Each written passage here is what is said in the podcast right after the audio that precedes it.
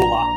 Começa agora, com o apoio de Renan Frade, Regina Martini e Fábio Marino, o episódio 67 do Animação, o podcast sobre o mundo da animação e seus negócios. Eu sou Paulo Martini e dividindo comigo a bancada virtual hoje do último episódio do ano e desta temporada, mas não do Animação, tá? Meu amigo Selby Pegoraro. Tudo certo contigo, Selby? Olá, meu amigo Paulo Martini, mais uma vez juntos nesta última edição natalina, né? de 2022. E para quem não sabe, estamos gravando esse podcast também fizemos em formato live e quem não acompanha a live perdeu a oportunidade de ver nós conversando muito mais do que a gente fala no podcast e o Paulo com um chapeuzinho de Natal aí ridículo na cabeça. Olha mas... só, olha só, tá um tiroteio hoje pra cima de mim que eu não tô entendendo. Mas eu concordo, mas na verdade é meio ridículo mesmo. Mas é pra zoar, Mas tá bacana, tá bacana. Tem, tem, que ser clima natalino aqui. Eu esqueci, é eu ia pegar um chapeuzinho também. Mas temos muita coisa para falar aí de retrospectiva temos. 2022, expectativas para 2023, então. É isso aí. Vamos ver. É, o Selby já deu até qual, é o assunto dessa edição. Então não vou nem perder tempo, então vamos falar de retrospectiva 2022 e o que esperar para 2023 sobre o mundo da animação e seus negócios. E lembrando sempre que você também pode ser um apoiador aqui do Animação, basta acessar catarse.me barra animação e fazer sua contribuição. Com isso, você poderá ter acesso a sorteios, uma newsletter exclusiva e ainda ter seu nome mencionado em todo episódio do podcast, assim como o Renan, a Regina e o Fábio. Com cinco reais você já ajuda bastante a gente aqui. E, novamente, basta acessar catarse.me barra animação e já deixo aqui o nosso muito obrigado. Dito isso, vamos ao assunto da semana.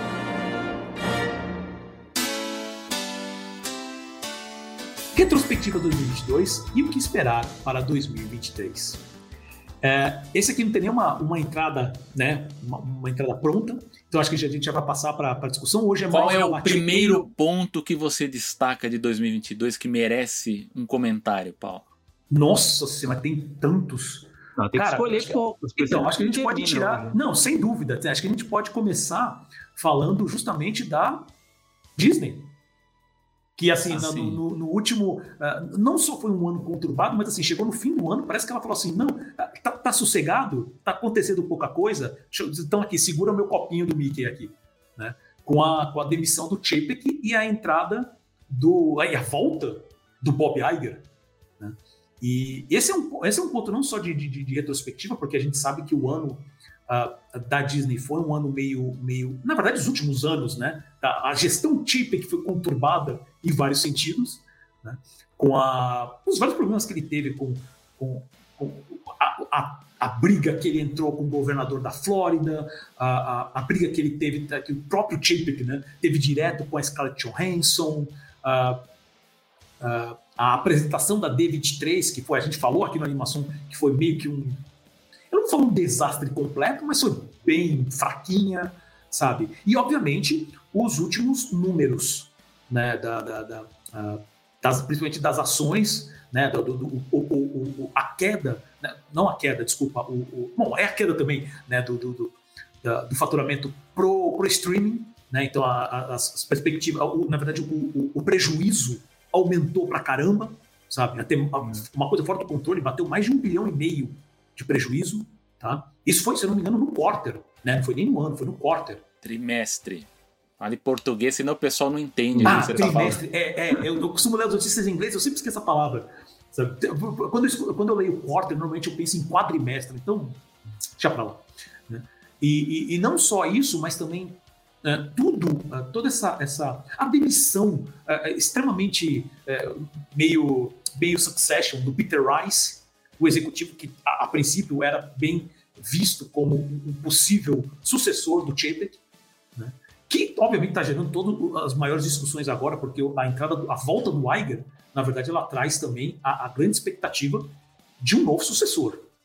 Né? Obviamente que ele tem problemas para resolver, questão estratégica, a, a, questão da, da, dos parques também. Os parques estão tá passando por problemas um pouco complicados, sendo que, é, pelo menos, é a, é a, parte da empresa que está dando um grande lucro hoje. Tá? E, então, assim, eu acho que um dos pontos que é foi conturbado para a Disney foi 2022 Uh, muita gente está falando que a volta do Bob Iger é a volta, é a volta de Jesus Cristo, né? Porque o pessoal está assim, meu Deus, todos os problemas vão ser resolvidos e tal. E calma, a gente é só um CEO. Né? E, e aí eu já jogo para você, Selby. O que, que você é, me diz sobre a vou, Disney? É, eu não vou repetir, digamos, toda a saga da mudança, porque isso já foi pauta aqui do, do Animação, então convido vocês a, a voltarem aqui duas, acho que duas edições, uma edição a gente está falando disso, a gente está falando em várias edições, né? Mas, assim, o que é importante a gente destacar, assim, embora tenha todos esses problemas de, de sucessão, problemas de streaming, que isso é uma outra pauta que a gente, eu vou falar depois também, que vale a pena comentar, mas é o desafio da liderança criativa, né? Que ele vai desmontar um departamento de estratégia que mediava a relação entre os chefes dos estúdios, né? Disney Animation, Pixar, Marvel, Lucasfilm, tem também o departamento que fazia os filmes live action também para Disney Disney Plus. Acabar com aqueles executivos intermediários e ter uma relação mais direta é, entre esses executivos e o CEO e também dando mais autonomia para eles, né? Porque todo esse, esse, departamento de estratégia ele acabou tirando autonomia de orçamento, de contratação, é, de produção também em alguns aspectos e de, de, distribuição, né, onde cada produção seria exibido. E, segundo consta aí na imprensa, né, que a gente viu nas últimas semanas, uma consultoria foi contratada pela Disney e o marketing também seria, pelo plano, assumido por esse departamento uh, que era chefiado pelo Karen Daniel, que foi demitido agora com o retorno do, do Iger. Mas o grande desafio é como trabalhar com essas essas, essa volta da autonomia para os chefes criativos é, e como pensar as produções do futuro, né? É, aqui não vou me focar tanto em Marvel e Lucasfilm, mas são enfim, é, projetos que precisam ser pensados com uma antecedência muito grande, né? O que vai ser produzido nos próximos anos. Então precisa ter uma visão de, de mercado e uma visão criativa também muito forte. Mas no próprio caso da animação, a Disney ela também precisa pensar assim, qual que vai ser o, o plano, né, a estratégia do estúdio, do, tanto da Pixar quanto da Disney, né, para os próximos anos, né, porque há um desafio aí de, de que tipos de filme que, que eles devem explorar mais, que eu acho que, que essa coisa também de segurar um pouco a ousadia, a Disney ela tem medo de ser ousada em alguns aspectos, né, então você tem, por exemplo, o caso aí do Mundo Estranho, né, que não, não deu certo, mas não é só esse. Tem outros, o próprio caso do Lightyear.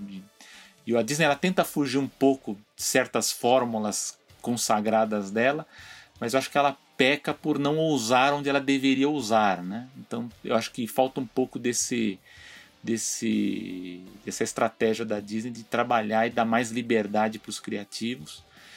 Há também uma coisa que também é uma, é, um, é uma pauta mais curta que eu quero trabalhar até no, no meu canal lá do Animagic, que é também como trabalhar devidamente essa parte de diversidade na Disney, que está muito forte.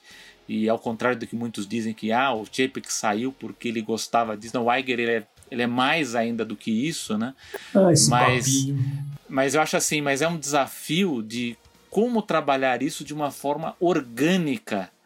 Uh, uh, Entende? Assim, porque o que dá é muita impressão, e não é, impress, não é só impressão, porque acaba sendo isso mesmo pela, pela divulgação, é que às vezes o filme parece que ele foi feito por conta dessa inclusão, né? Ou porque o personagem é negro, ou porque vai ter a personagem queer, ou porque vai ter o personagem. Tem? Então você, parece que por causa disso é que se faz o filme. E a gente já tem muitos exemplos na animação, e é, esse até era o meu exemplo que eu pretendo dar quando for falar sobre isso lá também no Animagic, que assim, a gente tem vários filmes que trabalham essa questão de diversidade e não há polêmica em cima disso. A gente tem o Homem-Aranha no Aranha Verso, tem o Mitchell e a Revolta das Máquinas, tem o Paranorman, que tem um personagem gay lá também, que não deu nenhuma polêmica em cima do personagem, né? E um filme ótimo, por sinal.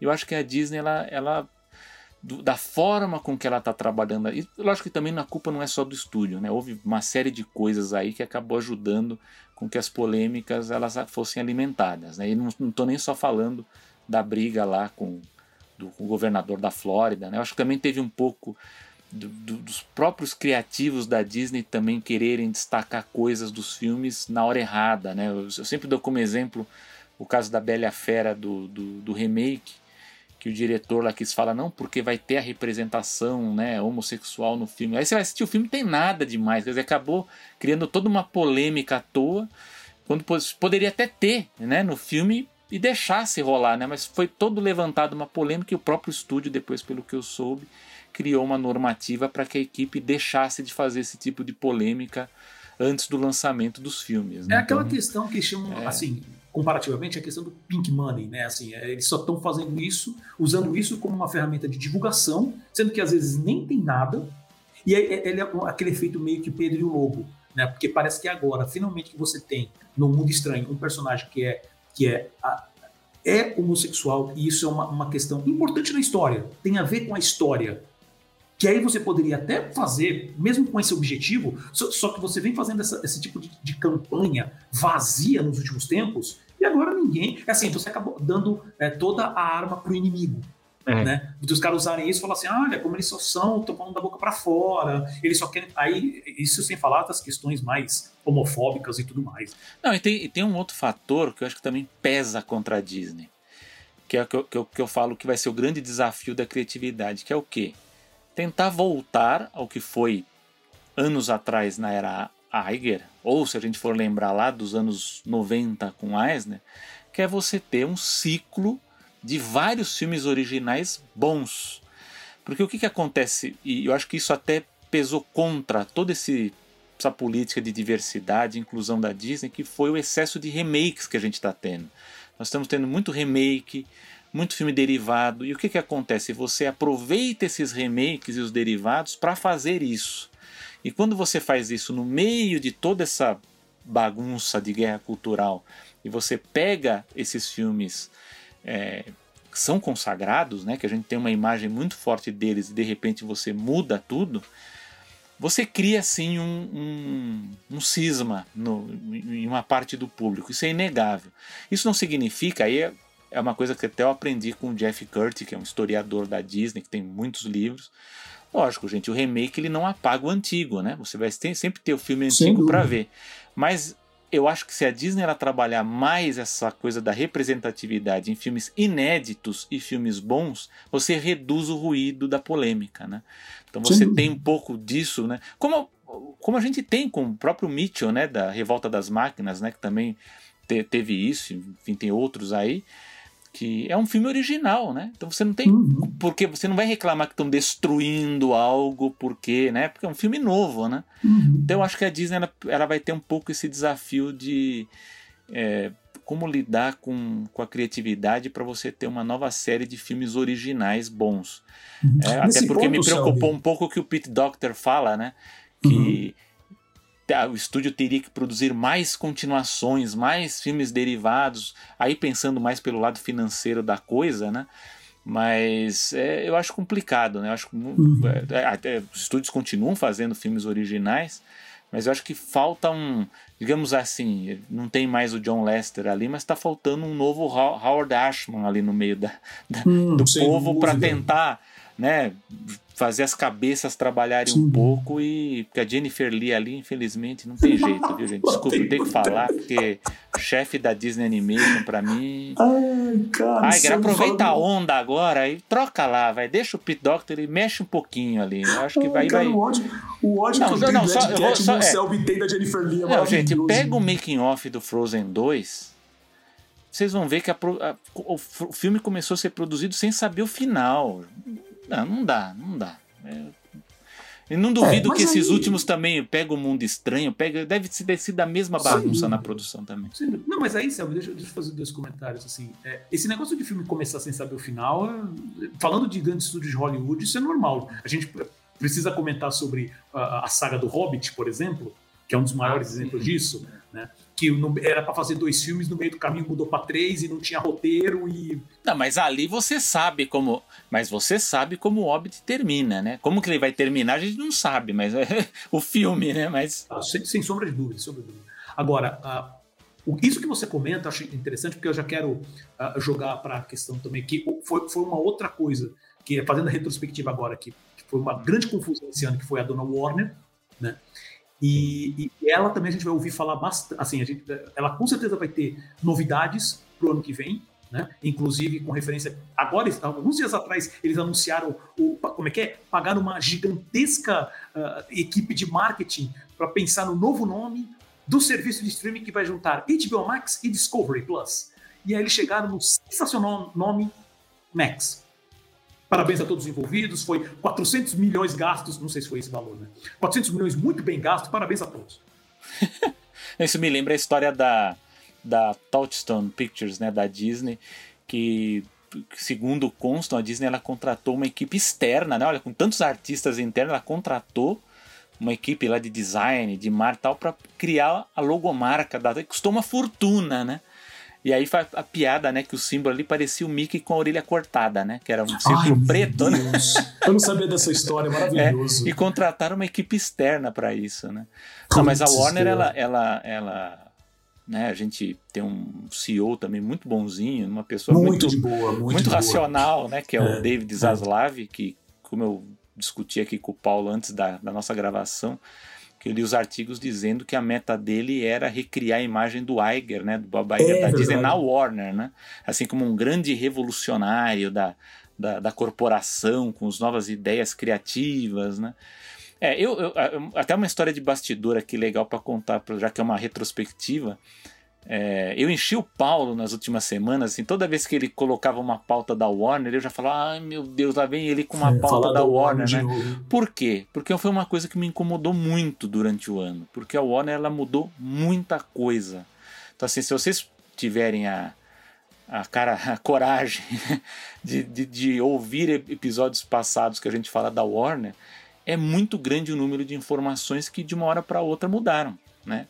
O executivo que foi anunciado saiu, os projetos que a gente comentou e criou expectativa foram cancelados ou foram adiados ou estão indefinidos, a gente não sabe ainda direito o que vai acontecer.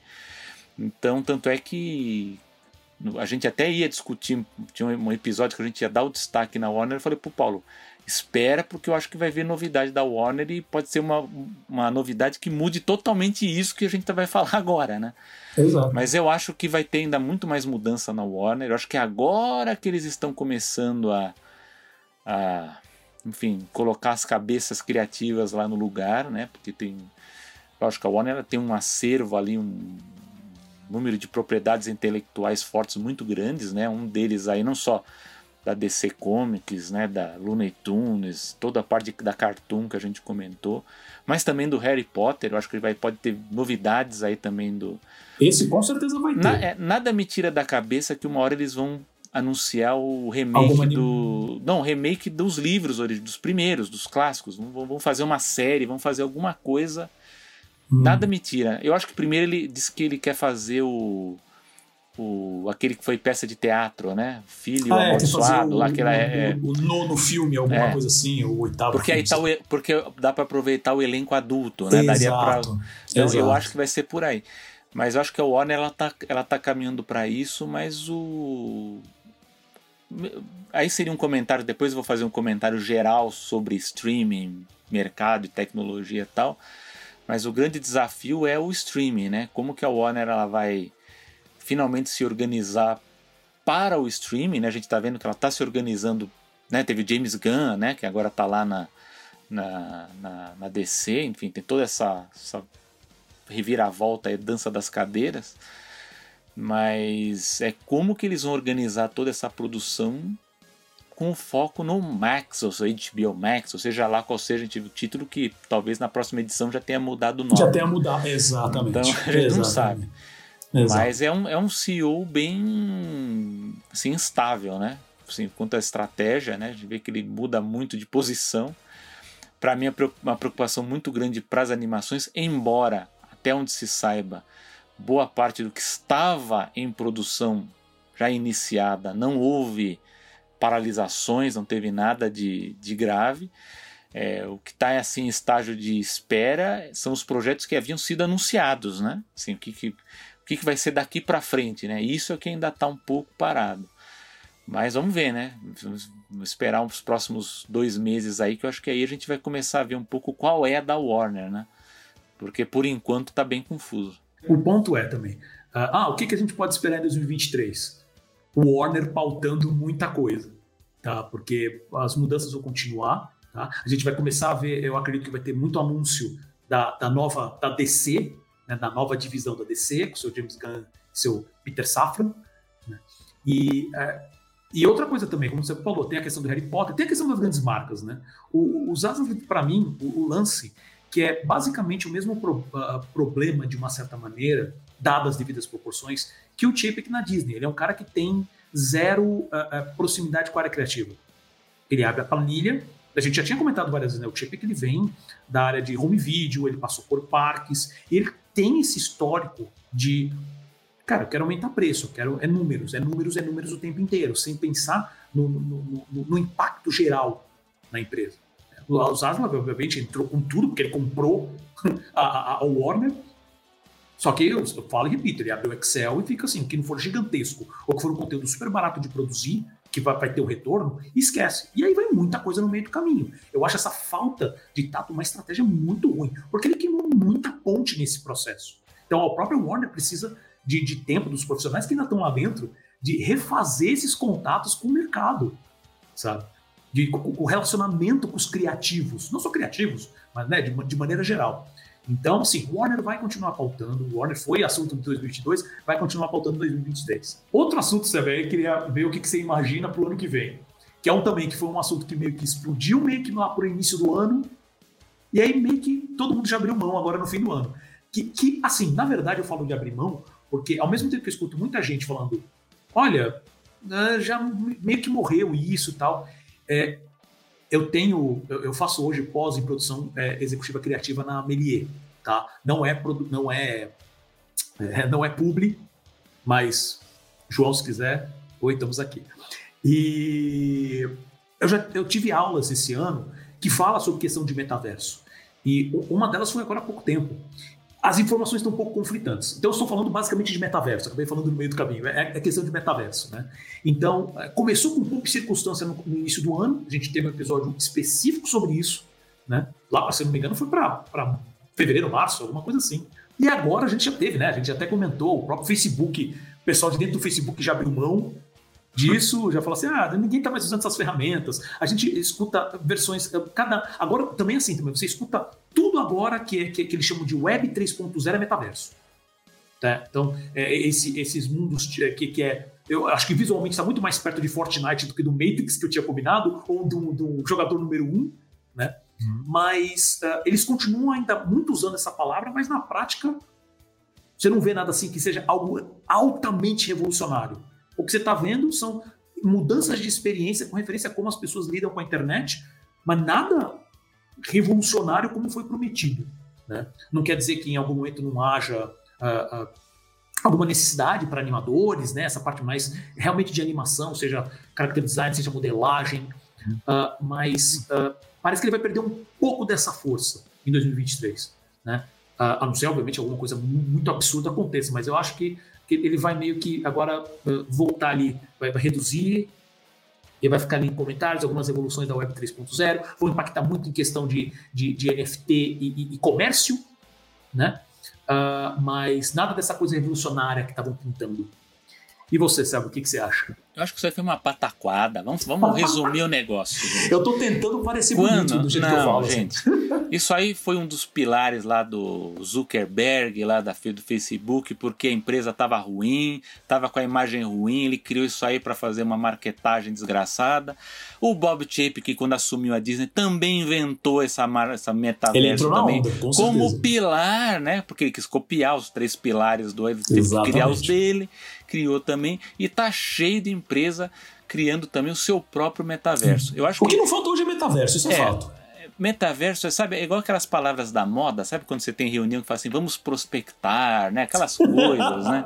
Tem que ser honesto aqui, gente. É, brainstorming. Aquelas coisas. Aí você vai lá e você participa de reunião que, que são coisas que poderiam ser resolvidas no e-mail, numa mensagem, no, pelo WhatsApp. Então, é, é para mim isso aí falta muita definição, eles não sabem o que é metaverso a, a, gente sabe que, lógico, são, a gente está tendo novas experiências né, de engajamento, de interação, de consumo também, formas novas de consumir. Eu acho que vai, a tendência é nós termos mais mudanças, mas eu acho que se formos para pensar dentro ainda do ambiente, que a gente está falando de animação, né, no caso de, da produção ou da distribuição do, ou do consumo, isso ainda está um, um, tanto distante, eu acho que muito abstrato, perto do que os, do que os executivos falam. Né? O próprio Chape, que antes dele ser demitido, né, que ele falou. É engraçado porque ele falou uma coisa não muito diferente do Zuckerberg ou de outros também, né? Que aquela coisa de criar um, um metaverso seria um, um, como se fosse, né? Um, uma experiência, um aplicativo de, de, né, de você estar num ambiente ali de, de, de lazer, né, de, é, é, é, um negócio bem abstrato o negócio, né, porque, porque não, você não existe, você não, do, do, ponto de vista prático, as empresas elas não conseguiram integrar tudo que elas estavam almejando para criar esse tal de ambiente, sei lá, a gente pode ir mal comparando, sei lá, com o Second Life da vida, né, versão século 21, 2022, né, não, não tem, mesmo a Disney, pega a Disney, a Warner, a Universal, que também tem parques, poderia integrar também. É muito difícil você conseguir uma, essa integração da forma como ela tem, tem sido prometida e discutida. Né? Eu acho que ainda falta muito discussão de definição e, e, antes de tudo as empresas elas precisam se arrumar também, porque elas têm, acho que, problemas mais pé no chão para resolver antes de pensar nisso. Mas lógico, a gente está tendo novas formas, como eu já disse, de, de consumo, de produção também. A gente está vendo cada vez mais outras tecnologias e outros modos de produção que até foram acelerados pela pandemia. Mas para mim, metaverso é foi uma palavra da moda aí que a gente pouco viu de forma concreta avançando, né? Isso estou falando dos estúdios principalmente, né? Eu acho que isso veio bem na esteira das, dos estúdios tentarem se comportar como empresa de tecnologia, né? Eles também têm isso também. Bem notado, bem notado. Mas para mim foi tão, tão palavra da moda como foi o NFT, que foi uma outra palavra da moda do ano também, e que nos últimos meses a gente viu que deu uma arrefecida, né? A gente não ouve tanto falar disso, especialmente com produção cultural, né? É. é quando você tem quedas, você tem bastante. Eles estão querendo agora atrelar, pelo que eu tenho acompanhado, eu tenho acompanhado um pouco por por cima, mas eles têm que muito atrelar a questão do NFT com questão de.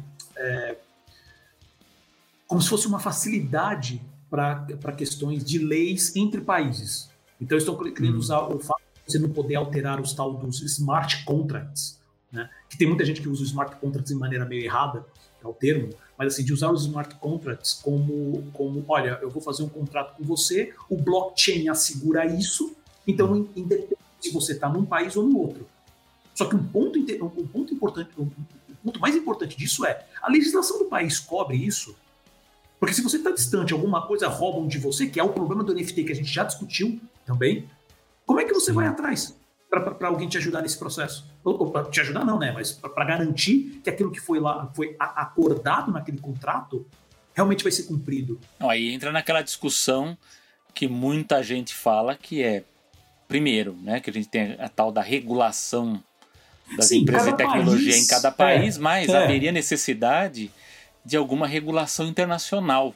E aí Isso, esse exato. é um ponto que é nebuloso, né? Seria necessário. Né? Não só isso, os NFTs, assim, é, é, é, que a gente usa lá, os NFTs são os non-fungibles, né? Então você pode colocar o valor que for, mas tem os próprios fungible tokens, que nada mais é que são as criptomoedas, que também é um problema seríssimo de regulação nos, nos países. Também. Né? Então, assim, é muita coisa que está no ar que depende da boa vontade de quem está fazendo. Que, que esse, esse, esse, daqui é um argumento é, é, é, é, anarcocapitalista que é um absurdo, né? Deixa na mão do pessoal que o pessoal vai saber se virar.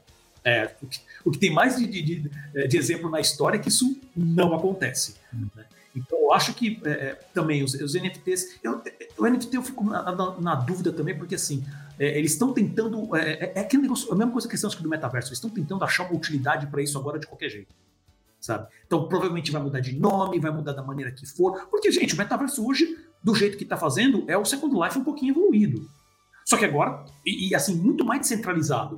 Né? Cada um tem seu metaverso. A própria Disney fala, falava em metaverso, mas você ouvia as explicações do próprio Chapek, que não tinha nada a ver com o, o tal do metaverso que o próprio é, Zuckerberg estava querendo fazer. É. Né? Então, assim, É, eu concordo contigo, Zé, é que eu acho que em algum momento isso aí vai acabar voltando para dar uns, umas palavras. É, tem muita gente que ainda continua. A, a, acaba rolando uma economia atrás disso, sabe? Você tem cursos sendo vendidos, a, as produtoras colocam isso como: olha, se você quiser criar um metaverso, fala com a gente. Que nada mais é que um ambiente virtual, às vezes fazer um jogo onde você vai poder trocar moeda. Isso, é. Hoje é o que mais tem, sabe? Ah, joga aqui um joguinho você ganha, vai, vai ganhar umas criptomoedas, uns, como é que é? Não é nem centavos, é um 0,000 de, de, de, de, criptomoeda. Sabe? Isso já tem, isso não é novidade, isso não vai realmente impactar, pelo menos não com aquele papo do início do ano que eles estavam querendo fazer. Que a gente já tinha comentado que já seria uma coisa muito difícil de fazer. Né? Então, obviamente que aquela velha história do bom inimigo do ótimo, né? Então, uh, todo mundo quer, quer o ótimo, mas a, o pessoal tá, as empresas vão olhar em, em, em, custo e quanto que ela vai conseguir dinheiro de volta no curto prazo. Então, cara, faz o bom e a gente vê como a gente faz dinheiro com isso. Hum. Né? Assim, de maneira geral, esse conceito de metaverso que foi medido no início do ano, esquece. NFT, principalmente com a questão, e, e, esse é um ponto que a gente entrou uh, um pouquinho aqui, que é a questão do NFT como ferramenta de investimento para obras audiovisuais. Eu não, também não tenho visto mais, Tá? É, não apareceu não... mais, né? Não, assim, pelo menos promovendo. A própria, né? é, exato, a própria a, a, mídia, de maneira geral, meio que abriu mão desse tipo de assunto. Né? Isso ainda me interessa porque isso é uma coisa que eu queria muito ser. É, é, eu quero entrar no outro ponto agora, aproveitando isso como gancho, que é o seguinte: vai falar do, do, da situação no Brasil. Né? A gente está entrando num governo novo uh, que vai voltar a ter a cultura como um, um, um pilar importantíssimo só que a gente vai entrar num processo agora de anos de vamos tentar só parar, tentar apagar o incêndio que existe aqui. Para depois a gente ver se a gente vai conseguir salvar alguma coisa. Então vai ser um processo lento. Tá? É, eu, eu, acho, acredito... inclusive, que tem muita gente iludida, né? Achando que já vai virar o ano e as não, coisas vão voltar ao normal. Não, não gente. Não, eu, vou dar, vou dar, só um exemplo, porque isso está na, na, mídia aqui no Brasil, né? Que uhum. é, por uhum. exemplo, na área científica, né? Porque por conta da política orçamentária essa coisa de orçamento secreto e passa orçamento para cá e para lá, alguns setores foram né, prejudicados, um deles foi o setor de pesquisa científica. Então, quando você tem um corte desses, e olha que é um corte pontual, né? Porque é um corte que vai acontecer agora no final do ano. Leva meses para você colocar a coisa de volta nos trilhos, meses ou anos, dependendo de onde que foi o corte, né? No setor cultural, devido todo ao estrago que foi nos últimos quatro anos, olha, vai demorar um bom tempo. E eu diria que, inclusive, o, o, o, próximo governo ele vai ter um. Por isso que eu torço para que seja um, um, corpo técnico de cultura muito bom. espero que eles não joguem para a galera, né? Para militância. Eu espero que não seja assim, porque eu acho que a gente está numa época, num, num período que a gente vai precisar ter um corpo técnico muito bom, porque em algum momento vai ter que ser falado em, em regulação. Então é claro. regulação do streaming, regulação de produção de novo, e isso vai ter que mexer com, com interesses muito grandes. Então você vai ter que ter, por exemplo, o ministro do planejamento muito bom também. Então, uhum. A, a, cultura ela vai ter, vai, ela vai ter que de, ter uma série de decisões que vão ser fundamentais para as próximas duas décadas, pelo menos, né? Então, Exato. Vai, vai, vai, ter que pegar, vai ter que pegar firme nessa parte, né? É, e, no, e no ponto de animação, embora a gente, mesmo com toda essa confusão, a gente teve produções, né? Inclusive algumas estavam atrasadas, né? A gente está vendo agora, né? Que está tá tendo lançamento. Eu acho que a gente, lógico, a gente sou otimista, né? Eu acho que a gente vai ter uma uma perspectiva de produção positiva para os próximos anos. Espero, né? Pelo menos é o, é o que parece. Mas, de novo, acho que a gente também tem que ter um pouco de. É, que isso para mim é uma, é uma, para mim é uma decepção, assim, de que eu acho que ainda está lento um pouco o entendimento do que é animação. Por mais que a gente faça o trabalho aqui no, no, no podcast, eu faça live. É, quando eu criei o canal, que que ele também foi feito para ser sintético, também como uma forma de, de apresentar certos conceitos também de animação. Isso não é só no Brasil, eu acho que também está tendo uma disrupção em relação à animação também fora do Brasil, né? nos Estados Unidos também. A gente vê discussões que estão acontecendo recentemente, é, por exemplo, sei lá, será que é realmente salutar ter uma categoria de melhor animação nas premiações, como o Oscar, Globo de Ouro, ou você ter premiações que juntam animações que são muito diferentes entre si, né? Eu acho que isso é um problema também. Você tem séries e filmes que são familiares, são comédias com outras que são de terror. A gente vai ter em 2023 filmes de animação adultos estreando nos Estados Unidos. Então eu acho que isso é uma disrupção na animação e que vai, ela tem desdobramentos internacionais. E no Brasil a gente ainda tem muito essa pecha de animação como coisa infantil, né, gênero infantil. Nos editais a gente tem muita animação ainda como acessório de produção, sabe? Aquela coisa de como efeito, como alguma coisa que storyboard para algum filme de ação. Então mudou as coisas, mu estão mudando. Mas eu acho que deve, poderia estar mais rápido do que eu pensava. Eu acho que a gente está tendo uma certa lentidão, né? Eu acho que o, o streaming ele facilitou uma série de coisas, mas por outro lado ela deu uma balançada do ponto de vista do amadurecimento dessas questões maiores, né? Da, da, da animação. É, quando a gente discute gêneros da animação, estratégias de produção, o que pode ser ter de ousadias técnicas da animação também, embora a gente tenha essas ousadias, mas eu acho que no mainstream poderia ser mais, né? Então, acho que essas coisas elas atrasam, poderiam ser um pouco mais rápidas do que poderiam ser. E eu acho que isso nos países, né, quando você não tem uma indústria, e o Brasil é um caso desses, né, embora a gente tenha muitas produtoras, elas são pequenas, né?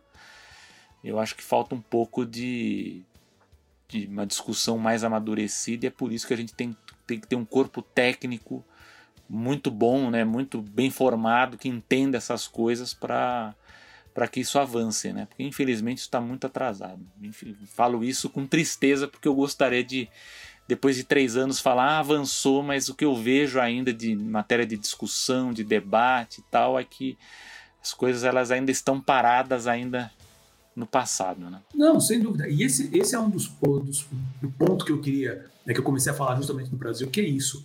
Uh, porque eu falei, a gente falou do NFT agora, né? Que a gente vem falando já desde o início da animação mesmo sobre novas formas de financiamento. E uma delas era uh, sempre bater na tecla a questão do financiamento coletivo. Né? O NFT seria uma outra maneira de financiamento coletivo, né? Uma maneira de você utilizar isso. Uh, mas eu também acredito, por causa de todo esse processo uh, desse atraso desses últimos quatro anos, né, desse desmonte dos últimos quatro anos, e tentar, que nem você falou assim, poxa, a gente precisa de, de, de, pessoas bem técnicas que realmente foquem em todos esses pontos, em, regula, é, regulamentação, porque para tentar agilizar essa volta. E, e, mesmo agilizando essa volta, a gente estaria voltando, pelo menos o primeiro passo seria voltar ao que a gente tinha, para depois a gente começar a fazer coisas novas. Então, assim, eu fico imaginando que, é, pelo menos a situação no mercado brasileiro, é, eu digo isso também, incluindo live action, tá? Mas é, esperando voltar aquele velho processo do velho processo do vamos aguardar editais, editais, editais, é. editais, editais. Esse é uma, inteiro, é uma né? praga no Brasil. Exatamente. Não, eu, não, eu não quero dizer que com isso que não deva ter os editais. Exato. Ele, é importante é ter, eles são Exato. necessários. Em qualquer lugar do mundo você tem Sem essas dúvida. políticas públicas. Pega a França, pega a Itália, pega a Inglaterra, uhum. todos os países têm as suas aqui na América Latina também. Todos esses, é o Canadá né? também, né? O Canadá Exato. também tem política pública, mas eu acho que também é falta uma mentalidade também dos animadores brasileiros. Eu sei que não são todos, sei que alguns pensam assim como eu, da gente pensar também numa formação mesmo de um mercado, de uma indústria que não dependa, né? A gente cria, Talvez aí passe também pela discussão de regulações aí também, como a gente estava falando do streaming também das empresas, como teve né, na época da lei do cabo, né, que acabou fomentando também muita produção de animação. Mas. E do ponto de vista de formação também. Porque formação, isso também não é só um problema brasileiro, né? Porque a gente tem essa coisa de formar mais generalistas, né? Porque dependendo da vaga que, que, que está sendo demandada, né? Então o cara ele vai lá trabalha no roteiro, aí no outro projeto ele quer trabalhar no storyboard, outro trabalha no design, outro trabalha não sei o quê. E pelo que eu tenho notado de relatos de produtores, diretores, não só aqui quanto no exterior, tá tendo uma certa é, carência do profissional animador, sim, o animador stricto senso. Né? A gente está tendo muita gente que está se especializando em design, especializando em storyboard, faz um pouco de tudo, mas aí quando vai fazer a animação mesmo, fica aquela animação capenga, né? Para não dizer outra palavra, em muitos dos projetos, né? A gente vê, lógico, muita coisa boa, e principalmente autoral, mas quando vai partir pro, pro, pro trabalho de produção aí de séries, né? De, a gente vê um pouco mais dessa, dessa carência, né? Então acho que também é uma, uma questão aí que eu, que eu sei que não é só daqui, eu, sei que isso está sendo discutido até na Cal Arts, né, nas faculdades também nos Estados Unidos, na, na Europa também, que é de focar um pouco mais no animador, né? Porque por conta dessa coisa de demanda de trabalho, todo mundo quer fazer um pouco de tudo, mas aí quando precisa mesmo de um animador, é mais difícil de achar esses bons profissionais, né? Então, o que a gente está tendo em alta, e nisso é muito bom, são os profissionais para os games, né? profissional de motion graphics, é, de design de produção. Né? Isso, isso acho que no Brasil a gente está tendo uma, uma, uma, fomento aí, uma, um número muito bom de profissionais nessas áreas aí aparecendo. E cada um que aparece aí que eu vejo os trabalhos, eu fico impressionado com a qualidade que não devem nada para o que a gente vê de outros países. Né? Mas essa é uma questão muito boa de formação, como o nosso amigo Paulo mesmo disse. Ele mesmo está fazendo um curso né, de produção, que é uma outra área necessária, né, Paulo? Você pode até dizer um pouco da sua experiência, porque isso aí é uma carência também nossa aqui. Sem dúvida. Não, esse, esse curso é muito bom. Eu acho que eu vou uh, voltar a falar sobre ele. Eu, eu quis uh, falar sobre ele esse ano, mas assim, realmente a oportunidade não deu. Mas eu quero voltar, quero ver se eu consigo falar com, com o João, que é um dos sócios lá da, da Merier, para que ele explique, porque esses cursos mais voltados à produção, e principalmente uma produção, porque o nome do curso é Produção é, é, é, é Pós em Produção Executiva Criativa.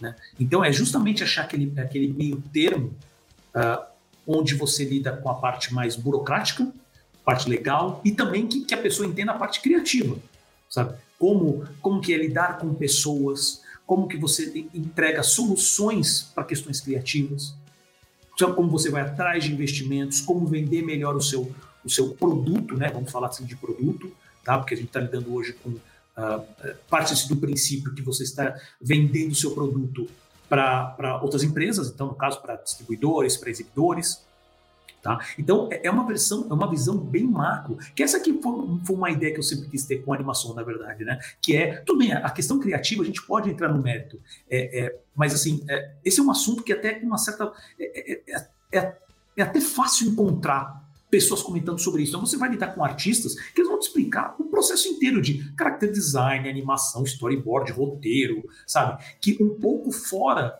das, ah, ah, assim, falando da, da arte em si, da, produ, da, da, produção de arte em si. Mas, é, como a gente já vem falando nesses últimos três anos, milhões de coisas influenciam na produção dessa arte. Que está fora do, do artista, sabe? Que essa visão que às vezes um roteirista, um, um roteirista, ou então um, desenhista fala: Poxa, eu quero criar meus personagens. Legal. Pode ser que você consiga, por exemplo, as redes sociais, criar personagens que você né, da maneira que você quer, no tempo que você é, deseja desenhar ou produzir. Ainda assim, se você quiser pegar aquilo e transformar numa animação, seja para game, seja para série, seja para filme, você vai lidar com outros, com outros uh, braços, né, com outros interesses sobre aquilo, que vão querer uh, lidar com a sua obra de maneira completamente diferente, às vezes de maneiras antagônicas àquilo que você acredita.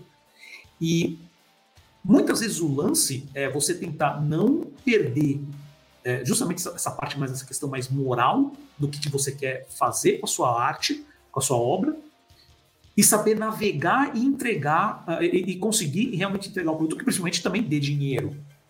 Né? Ninguém está fazendo isso também pelo, pelo amor do coração. Talvez deveria ter em alguns casos, mas não é a situação que a gente vive hoje. Tá? Então, é, e entra nessa questão, que aí amarrando né, com, com o assunto que, que o Celso também falou, e eu comentei agora, que é a questão das novas políticas de investimento.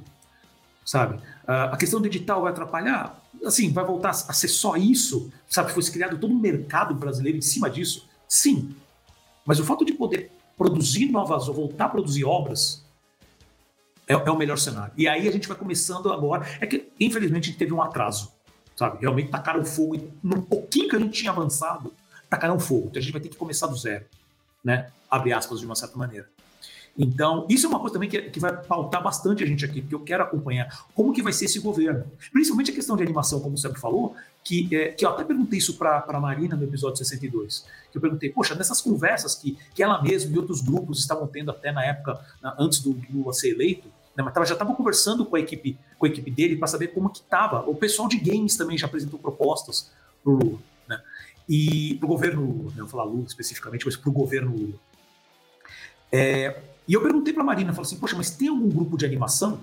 Ela deu a opinião dela, mas assim, basicamente a conclusão que você chega é assim, a princípio parece que não, não tem nenhum grupo ali, não tem, um, por exemplo, a BCA, a própria Abranima, eu não sei se está em, em, processo de conversa para realmente participar dessa, dessa modificação, para estar tá lá, para gente, é, a gente que é de animação estar lá, sabe? Porque a gente sabe que, por exemplo, games especificamente vai ter uma visão completa, porque assim, a movimentação de dinheiro que tem especificamente com games hoje é um bagulho grotesco, né? E, e realmente tem uma possibilidade é, grande de, de, você conseguir escalar uh, o acesso de uma maneira diferente de, de, de, produções audiovisuais normais. Não que não dê para melhorar, mas precisa mexer em muito mais coisa, sabe?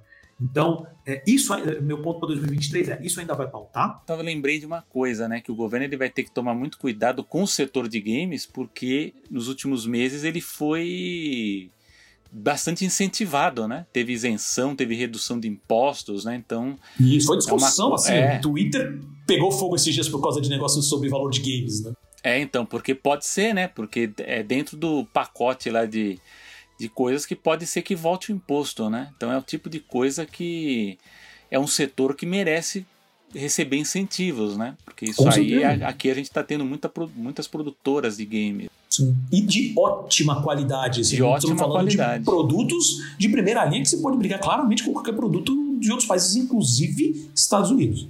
Sim, sim. É, eu, eu queria só comentar, já que a gente falou de produção e de. Né, uhum. falando de mercado.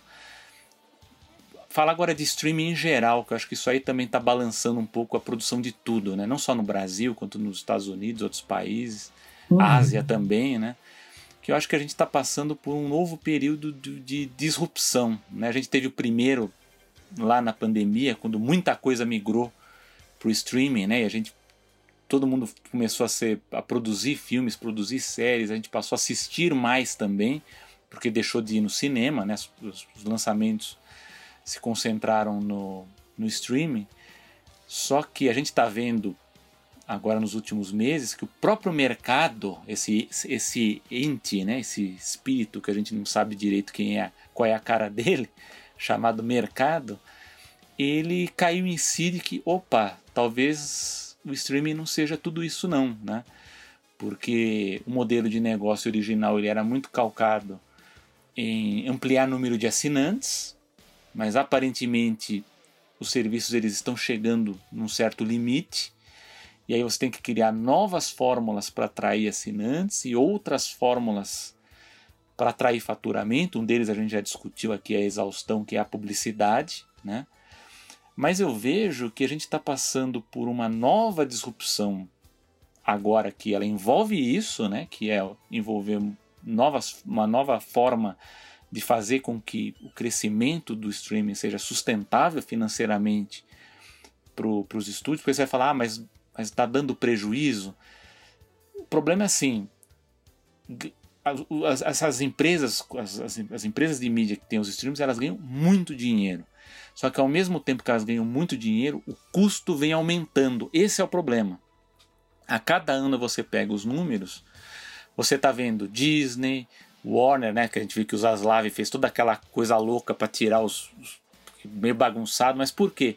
Eles vão olhar a planilha, eles veem que o custo de produção por ano ele vai aumentando. O que acontece? Quando você lança um filme, por exemplo, O Mundo Estranho, que vou dar, vou chutar aqui, custou mais de 100 milhões de dólares. E você joga no Disney Plus, e posso aí dar qualquer, poderia ser um filme da DreamWorks lá jogar na Netflix, pode ser qualquer exemplo. Um filme que custa 100 milhões. Você joga no streaming, quanto que esse filme vai retornar para o estúdio? E aí eu pergunto, um filme como Mundo Estranho atraiu quantos assinantes? Isso que o mercado ele começou a notar e falou assim: talvez um filme como Mundo Estranho não tenha trazido ninguém ou trazido muito pouco, né? Que Talvez... é a questão importante sobre como o modelo de negócio é visto, né? Então, Porque não é quantas pessoas vêm, é quantas pessoas assinam o serviço. Assinam. Porque é daí que eles tiram o dinheiro. Porque... Agora com a publicidade vai ser uma. Vai ter uma divisão nesse processo, o que talvez seja uma coisa boa, mas. Então, aí isso envolve, envolve mensuração. Sem mensuração dúvida. de Sem coisas, dúvida. né? Porque aí você vai ter que ter. Porque até então a gente fica falando, ah, tal série foi a mais vista da Netflix. Segundo quem? Segundo a Netflix. Você não tem essa mensuração. Ah, a Disney está lançando, a Warner está lançando tantos filmes, tá? Quanto que esse filme rendeu de volta pro, pro estúdio? Ninguém sabe, né? Então, por isso que a gente está vendo um pouco disso de vamos estrear nos cinemas. Agora a gente vai ter o teste do Avatar 2 aí do, do, do John Cameron, né? Para ver do James, James, Cameron, para ver como é que como é que o filme vai render no cinema. Que dizem que é um cinemão mesmo, né? Que é aquele cinemão que para quem tem vontade de ver é, né, é, é o ideal. Mas se fosse lançado um filme desses direto no streaming, daria retorno? Já, já digo a resposta, não. Porque é uma produção muito cara. E aí o que acontece? Os estúdios eles ficam naquele dilema de e agora a gente lança menos filmes, a gente baixa o orçamento, é, cria filmes genéricos, não dá mais para apostar em grandes produções originais, né? Então e isso, a gente está vendo essa disrupção com um pouco com tudo. Como, como que a gente consome televisão, como que a gente consome esporte. A gente viu, eu, é, isso foi uma aposta que, não sei se o Paulo pensava nisso, mas isso é uma aposta que, por exemplo, eu pensava que fosse acontecer, não aconteceu. Nenhuma empresa de streaming quis investir na Copa do Mundo. né, que seria talvez um grande teste aqui no Brasil para a gente ver, eles resolveram testar no, no YouTube com, com, com o Casimiro, que por si só já é uma, já é uma disruptura, porque ele com uma, uma forma totalmente diferente, ele está desbancando o Felipe Neto, né, que é uma, digamos assim, entre aspas, uma escola né, de, de youtuber, né, de, um, de um case de sucesso aqui, o Casimiro é um outro, ele está ajudando, está tá, tá desbancando de uma, de uma outra forma, mas a gente vê a Copa do Mundo, obviamente o Casemiro não comprou os direitos da Copa do Mundo, né? Isso aí foi um acordo, né, ali de provavelmente de divisão de faturamento de, de com marketing, né, com, com tudo. E, e, com a audiência que ele está tendo, se fosse num outro outra plataforma, provavelmente a plataforma ganharia muito mais, né? Ele está ganhando dinheiro, mas ele está ganhando muito menos do que se fosse em, em um outro streaming da vida grande aí. É, e aí existe uma, uma discussão que aconteceu essa semana é justamente porque parece, não sei se você viu isso, Selby, parece que vazou a tela do dashboard do YouTube dele, hum. que hum. mostrou quanto que ele estava ganhando com, com, com AdSense.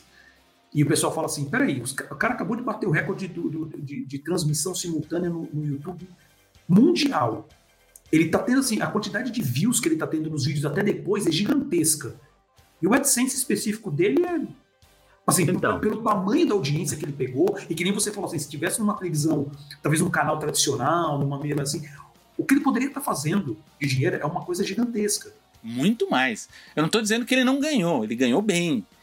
Só que assim, só que para ele para ele transmitir da forma que ele transmite, ele também tem um custo alto. Não é um custo dele não é baixo para fazer sem aquele dúvida, tipo sem também. Dúvida, sem dúvida. Então, é então, justamente esse que era o ponto, né? Porque o AdSense estava num valor que você fala, cara, então, isso não cobre se direito. Se você for ver, sei lá, vamos usar um número abstrato, sei lá, um milhão. Se você for cortar imposto, todo o custo de estrutura, toda equipe de produção tal, é um, é um ganho, é um dinheiro? É. Mas é muito menos do que se fosse numa plataforma mainstream da vida aí. Que e tiver... se eu não me engano, não chegou é. nem a 200 mil, viu? É. Então... O que estava mostrando nessa tela. Lógico que isso aí, por que, que eu estou falando desse caso? É um teste. Eles estão testando o YouTube, né? E aí tem questão de mensuração, é questão de algoritmo, questão de AdSense. A gente percebeu aí com os colegas que têm canais que a remuneração caiu muito nos últimos meses. Então, para quem tinha remuneração muito calcada, muito baseada em YouTube, sofreu um baque muito grande, né? teve essa queda. Uh, a gente teve também com os podcasts também, a gente teve uma queda muito brusca com a volta da, da, da normalidade, né, entre aspas, pós-pandemia. A gente está vendo até uma transformação do que se chama aí de mesacast, né? Que são esses de, que a gente vê no YouTube, né? Que eles estão toda hora mudando formato, mudando estrutura, porque realmente houve uma, uma, uma debandada, porque a gente está tendo mudanças na forma de consumir uh, esses produtos, né? Muita gente, até eu comentei com o Paulo aqui, que eu mesmo fiz um data selby para tentar entender um pouco que o nosso público, e não só o nosso, mas eu, eu tento ver também com colegas e amigos que têm canais, que têm para ver também como é que funciona para eles, e a gente percebe a, a, as, as, diferenças né, de, de, de, a forma de consumir podcast e dos canais, que muitas vezes as pessoas consomem no trânsito, né? Então o que elas tinham antigamente mais tempo, hoje elas consomem de forma mais picada, né? Então há uma série de coisas acontecendo nesse meio tempo. Para animação é bom, porque a animação é o tipo de, de, de, de, de produção que ela, ela consegue ser consumida por um tempo mais longo e em repetição, porque o público infantil ele está acostumado a isso, né?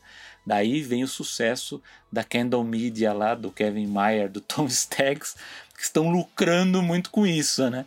Porque nesse ponto. O Melon é sucesso, né? Não, eu acho assim que, por exemplo, quem tem, tem a bala e o dinheiro para investir em animação para YouTube, enfim, mas para ter o próprio canal, para ter a sua própria estrutura, a tendência é ir, é ir, muito bem nesse, nesse, nesse cenário, né? Porque, pelo que eu entendi, é um dos poucos produtos de internet que não sofreu muita diferença com essa disrupção que a gente está tendo entre streaming, é, canais de YouTube de, né, de conteúdos diferentes, noticiosos, informativos ou de comentários, de debates e podcasts, né? Então, o conteúdo de animação ele pode ser considerado mais estável, né? Isso é bem interessante. Até eu consultei amigos colegas aí que têm, têm filhos, né? E eles continuam com o celular assistindo os seus desenhos lá, não param, eles não param, né? Ficam ali horas assistindo isso, né? Que não era diferente da nossa geração com televisão, né? Mas é uma essa disrupção é uma coisa que a gente ainda deve acompanhar ao longo de 2023. Esse ente mercado meio que tá, tá virando as costas para o streaming para ir para o sport betting, né, para as apostas esportivas. Né? Eles acham que essa é a, é a, é a moda da vez. Mas o, o streaming ele vai ter agora um desafio muito grande de trabalhar com conteúdo ao vivo, com esportes, né? Então é um, é um grande desafio aí, mas eu acho que a animação está bem posicionada. É uma questão mesmo de, de estudar bem os, os, os caminhos aí, né? Os, os, os, públicos né, e os acordos, né? Porque tem que ter o, a, a, as plataformas também tem que ter um contrato que seja bom para a produtora, né? Como disse o Paulo, não adianta você também ter um contrato que a produtora faça aquela série quando acabe não ter condição nem de começar um, né, prospectar, né, para usar a palavra que eu usei aí antes, um novo, fazer um novo brainstorm para um novo projeto. Nem, nem dinheiro tem para isso, para manter essa estrutura. É verdade. E eu acho que o, o último ponto que a gente poderia mencionar, que foi, foi, fez também um barulho agora, principalmente agora um pouco mais para o final de 2022 e com certeza vai continuar pautando 2023, é aquela coisa divertida chamada inteligência artificial. E eu digo isso porque assim, é, isso vai está impactando agora muito forte a questão de ilustrações, tá? Porque a cada nova atualização das, das plataformas lá do Mid Journey, do se não me engano é Stability, né, ou alguma coisa assim, né, é, do, do OpenAI, OpenAI, é, a qualidade das imagens estão cada vez melhores. Então, uh, já, já, já ando, ando, lendo em grupos sobre é, é, algumas uh, agências ou então alguns, alguns clientes que estão começando a contratar, o que eu achei um absurdo usar esse tipo de termo, tá? Mas assim, contratar artista de inteligência artificial, para mim é um absurdo isso. E assim, porque eles estão começando, eles estão começando, e, e, óbvio que é uma coisa que tem que ficar muito claro, né? Porque a gente falou, a gente comentou, teve um episódio também passado da animação, que a gente falou, poxa, hoje é, é difícil às vezes você manter uma, uma, uma linha criativa baseada nas imagens que você gera, né? Só que o que acontece? As próprias plataformas começam a notar esse tipo de coisa e começam a desenvolver ferramentas para que as pessoas comecem a desenvolver artes tudo com o mesmo estilo, porque é uma demanda, porque o mercado vai exigir isso. Agências vão exigir, poxa, eu tenho aqui, eu preciso produzir imagens. Por exemplo, você tem um último exemplo que saiu e eu não acabei pegando o nome do quadrinho, mas eu vi algumas artes de, do, do, do, de um cara que gerou uma história em quadrinho inteira. A gente já tinha mencionado isso no programa anterior. Só que assim, as imagens que eu vi, é literalmente parece um artista fez de ponta a ponta. Mas no final da história, que começa a entrar uns delírios né, da, da própria história, que aí a arte não consegue se manter tão, tão próxima. Mas é uma diferença que está cada vez tão menor que, é, e eu digo isso especificamente por causa que eu já falei, o impacto uh, uh, no mercado. Uh, eu peguei já dois ou três casos, ainda são casos anedóticos, onde as empresas estão demitindo artistas ou estão cortando relacionamento, né, cortando parceria de negócios com artistas e chamando é, profissionais que recebem muito menos, porque o, o, processo deles é literalmente imputar palavras né, e, e, no, no, no, sistema para uh, gerar essas imagens. Tá? As pessoas estão ficando cada vez mais. Estão é, sacando muito mais como é que é o processo de criação dessas imagens para saber que termos exatamente colocar para gerar aquelas imagens. Uh, eu vi até é, uma pessoa falando assim, porque agora assim, os, os ilustradores estão. Né, eu já vi vários ilustradores que eu sigo bastante, né, principalmente no Instagram, pessoal realmente metendo pau na, na, na inteligência artificial. Eu meio que entendo os motivos, né? Em muitos casos, esses, esses, esses artistas de AI não sabem fazer, sabe? São pessoas que só sabem imputar as coisas e sair as imagens. Então, se, por exemplo, se você fizer isso para um cliente e, e, a plataforma não estiver bem afinada e você precisar fazer algum tipo de ajuste na imagem, você não consegue. Agora, uma das coisas que vai impactar é se você souber mexer em Photoshop, mexer em todas as ferramentas digitais de arte hoje e ainda souber fazer essa questão de, de inteligência artificial, você vai conseguir casar, porque tudo que o cliente pedir, quando for muito minucioso, que a, que a inteligência artificial não gerar, você consegue editar na mão. Hum. Né, dando um exemplo muito específico. Mas assim, óbvio, estou entrando num, num, exemplo muito, muito específico. Meu ponto é, eu, é, é, é de achar que isso não vai impactar no mercado. Tá? Porque ele consegue hoje cuspir por valores irrisórios imagens que você pode usar em altíssima resolução. Tá? Isso vai solucionar o problema de muitas empresas. Né? Então, não estou falando necessariamente, necessariamente de uma Disney, sendo que seu próprio Bob Chapek já mencionou nesses últimos, acho que foi no Town Hall que ele fez, né? que ele falou assim: ah, eu, tenho acompanhado as, as, questões da inteligência artificial, eu acredito que a Disney em algum momento vai entrar nessa, nessa, nessa jogada, mas acho que a gente ainda está longe. Resumindo, não, já estamos é, estudando, é. podemos entrar muito em breve. Não, então, a, só para terminar o pensamento, sabe, é que assim, eu acho que isso vai ter, ter um impacto sério no mercado de, de, de, ilustração, e isso em algum momento também vai começar, porque a gente já deu exemplos, que já existem soluções também para coisas de animação.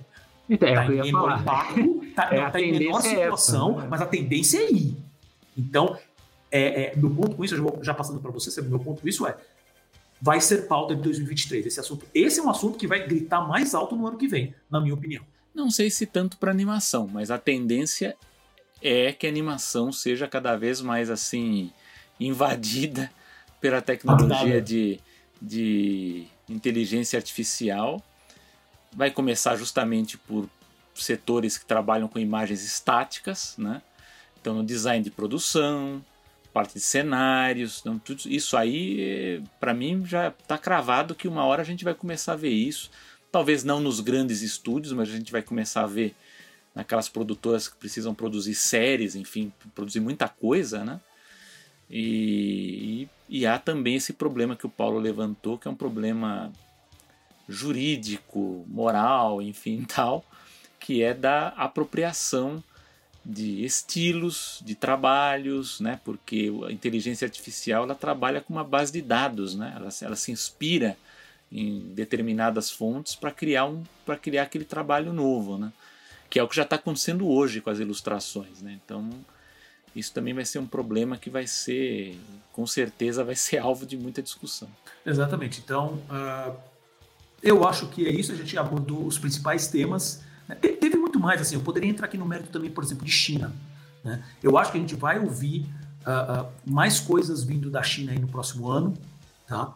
Vamos ficar também prestando bastante atenção, como eu falei, a, a, gente comentou, né? A Disney ela tá cada vez firmando mais no Oriente, fazendo parcerias, principalmente no Japão, é Estúdio Ghibli, agora ela fechou com a. que na verdade já tinha uma parceria, mas ela vai aumentar essa parceria com a, com a, com a editora com a Kodansha, né?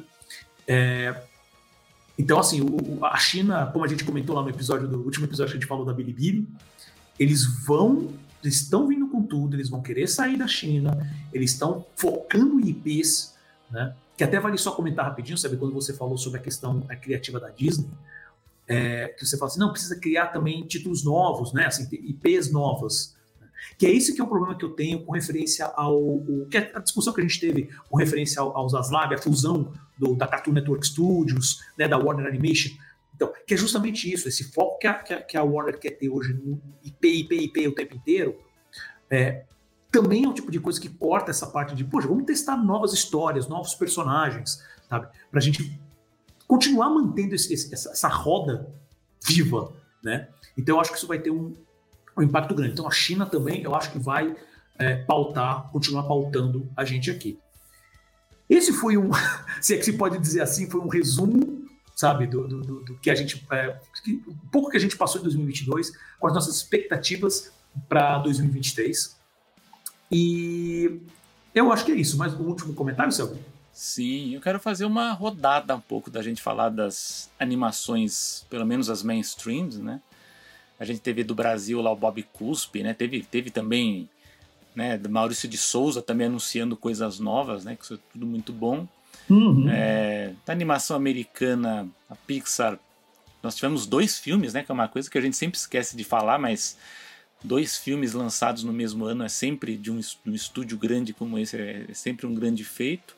Um bom, é... que é o Turning Red, e um então, que ninguém lembra mais, que é o Lightyear. o Turning Red, para mim, é o, é o assim, digamos assim, do, do, do, do mainstream hollywoodiano, para mim, é, do convencional, para mim, é o melhor, né?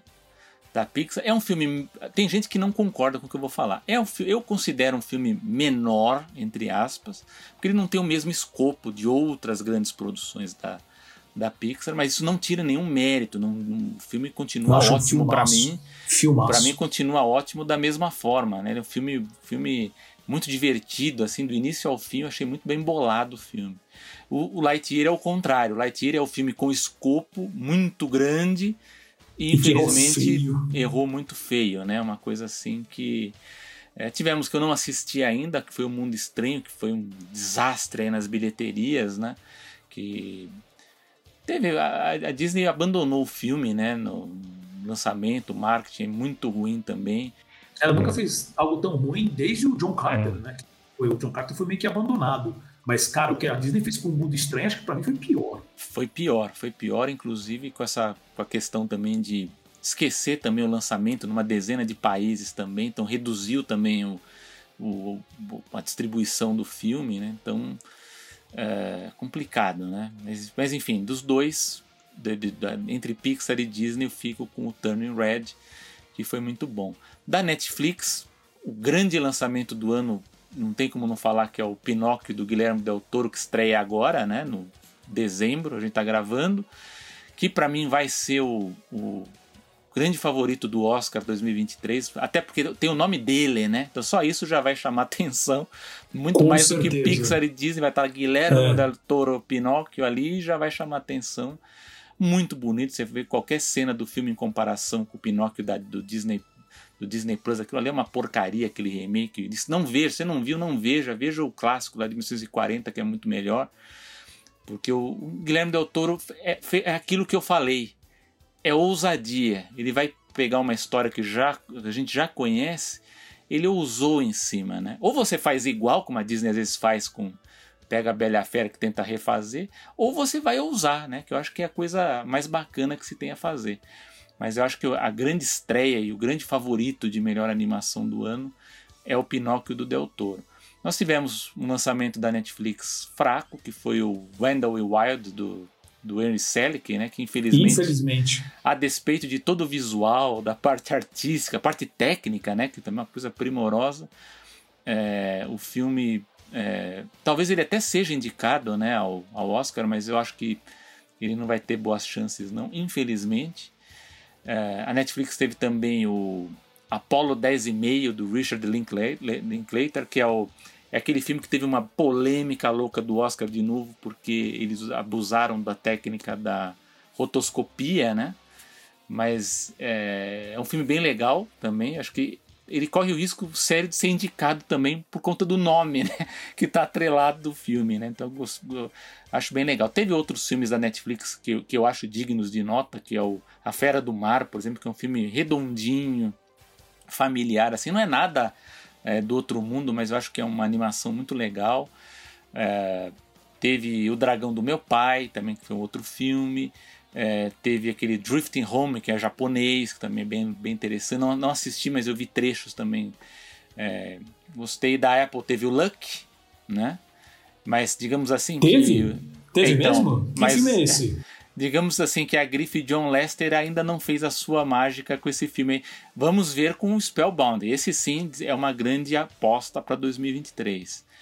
É, tivemos a, que a gente pode chamar de sucessos de público, né? Que é esse que ó, o Paulo falou muito aqui, não sei se ele já viu, porque é o Gato de Botas, né? Você assistiu o filme? Conseguiu ver? Ainda não, já estreou? Não sei, eu fiquei na não entrou ainda, né? ainda. Acho que não estreou ainda. Então, mas o Gato de Botas, digamos assim, que é, é, é a surpresa do mainstream do final do ano, né? Da, da, da DreamWorks. Teve também o, o, o do Minions, né? A origem do Gru, né? Que ainda continuam aproveitando, explorando aí essa coisa dos Minions, né? Afinal, né, tem que, tem que aproveitar, né? Então, eu gosto, pior que eu gosto dos Minions, assim, eu vou assistir, eu, eu, eu vou assistir com uma má vontade, assim, falando, ah, eu não vou gostar, e quando eu vou ver, eu gosto do filme. É uma desgraça no caso dos Minions, né? Mas enfim. Cara, é, é pantomima, cara, não é. tem como você, não, não, você pode até não achar tudo isso, mas você se diverte no processo. Teve o DC é, Liga dos Super Pets, né, que tem uma animação também bem interessante, também não é grande coisa, mas é um filme pipoquinha, né? Assim, não, não tem o que assistir, você vai, vai ver. E tem os. Tivemos os cults, né? Marcel the Shell with the Shows On, né? Da, que tá ganhando da, alguns prêmios é, por aí, viu? Então tá vindo é, muito bem contado é com ótimas críticas. É. Isso. Tem o Eternal Spring, né? Da, da, fala sobre a repressão na China, né? Contra minorias étnicas e grupos religiosos. Tem também o, o Inu Ho, que é de uma ópera rock japonesa também. Então tem filmes bem interessantes, mas eu acho que a, a briga no Oscar, para a gente usar como parâmetro, né? Eu vi que tem, foram acho que 27 filmes elegíveis. Eu acho que a briga vai ficar entre o Turning Red, né? O, da Pixar e o Pinóquio do Del Toro, que eu acho que são os mais assim interessantes. Agora, para 2023, a gente já tem pelo menos aí uns 24, 25 animações aí é, programadas, né? É, temos alguns bem interessantes aí, na, não, não vou citar todos, né? Mas um, por exemplo, que me chamou muita atenção que vai entrar pela Netflix é a continuação da Fuga das, das Galinhas, o Chicken Run, Down of the Nugget, né? Da, da, da Hardman Animations. Vai ser bem legal, vamos ver o que, que vai acontecer aí com, com, com o filme, né? Que, que para quem não sabe, né? O Zachary Levi ele vai substituiu o Mel Gibson, né, que fazia a voz no, no original, né? Então, da Pixar temos o Elementos, que é um filme grande da Pixar, né? A gente diz que é daquela escola metafísica, espiritual, bem cara do Pete Doctor mesmo, né? A direção é, é do é, é, direção é do Peterson, né? Vai ser lançado em junho no cinema. É, eu espero que não seja, torço para que não seja muito derivado do divertidamente. Espero que, que é seja que uma coisa diferente, mas é o que parece, né? Lembrando mas, assim, que o Peterson é, é o, é o diretor do Bom Dinossauro, tá? É. Que, gente, desculpa, não quero assim meter o pau no cara, mas assim, o Bom Dinossauro é um filme bem esquecível. É. Né? Não é assim ruim, que, mas é bem esquecível.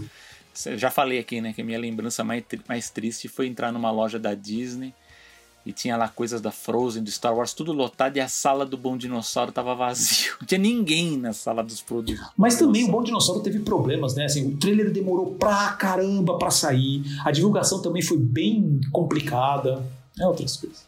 Outro filme que eu acho que eu tenho uma expectativa alta, não sei o Paulo, é o filme Fixed, do, do Jandy Tartakovsky, que vai sair pela Sony, Sony Pictures Animation, vai, a distribuidora Tartakovsky New Line. é sempre aqui em cima. Não tem é, E é, vai ser o primeiro com classificação R, né? Animação adulta da, da Sony, né? Então isso aqui é. Estou curiosíssimo para ver essa produção aqui. Direção do Tartakovsky, classificação R, hein? Então. É... Bem Esse legal. é um dos imperdíveis, assim, é um dos imperdíveis. Aqueles que a gente fica na fila já lá para já para pegar o ticket para assistir. Tem aqui da, da ZEG, da, da Toei Animation, que é o Ladybug The Cat Noir, né, o filme, que também tá uma expectativa também, qual vai ser a, né, a, a que, que o público vai, vai ver, né? Tem outros da Netflix aqui que eu não vou citar porque vamos esperar para ver, porque a Netflix tem esse histórico de ter alguns grandes e outros mais ou menos, né? A Illumination vai ter um filme chamado Migration, né? Do direção do Benjamin Renner, que vai ser lançado em dezembro. Então vai, vai, vai, vai, ser uma comédia envolvendo patos aí. Eu, eu acho legal quando envolve bicho, que geralmente a coisa é boa, né? Vamos ver. Mais ou menos, vai... né? Porque é. Pets é bem fraquinho, né? Eu Mas gosto do bem. Pets. Eu gosto do. Eu acho o primeiro. Olha, eu acho o segundo um pouquinho melhor por causa dos personagens, mas o primeiro eu acho muito. Eu adoro o Pets. Eu fraquinho. gosto do Pets. Eu, go eu gosto dos okay. personagens do Pets. Não, Paulo, ele tem algumas gags que são boas, sem dúvida. É, Paulo, você não gostou do Tico e Teco. Agora você vai claro, falar mas do eu, Pets. Mas, as minhas, mas eu ah. tô certo. Eu tô certo. Tá lá, o mundo. O, o mundo fala. É de que bom. existiu. E aí fala: não, não é bom, não é. Ah, gente. Não é, é bom, isso. mas tudo bem. Nada disso. Uhum. Bom, tem aqui The Monkey King, que vai ser do, pela Netflix, né? Que tem um projeto uh, que era da, da DreamWorks Oriental, né? Que, que a Netflix acabou assumindo, né? Então, vamos ver também o que pode acontecer. Um que eu estou também naquela lista curioso, não sei se eu digo imperdível, mas eu acho que se tornou imperdível por conta do contexto, não sei se o Paulo já está até imaginando qual é, que é o Nimona, que é da produtora Annapurna, né, que fazia parte da Blue Sky, né, quando a, a Disney comprou a Blue Sky e abandonou o projeto quase que finalizado e agora vai sair pela Netflix, né? Estou então, bem curioso, bem Nimona, curioso. Nimona sai ao longo, não tem a data certa, mas eh, vai ser a primeira primeira produção dessa produtora vai sair pela, pela Netflix. Tem o Paul Petrol, né, The Might Movie, que é da Paramount, vai ser uma, pela, a, a produção, produção é da Nickelodeon, né, da Nickelodeon Studios, mas vai sair pela Paramount. Então, pelo que eu entendi, vai ser um lançamento nos cinemas, né? Então, 13 de outubro, então tô curioso hum. para saber também. É, vai ser o quê? Dia das Crianças, né? Paul é. Patrol é uma força é, no público infantil uma força de licenciamento. É, então. Então. Aí nós já falamos do nomezinho dele aqui, John Lester, né?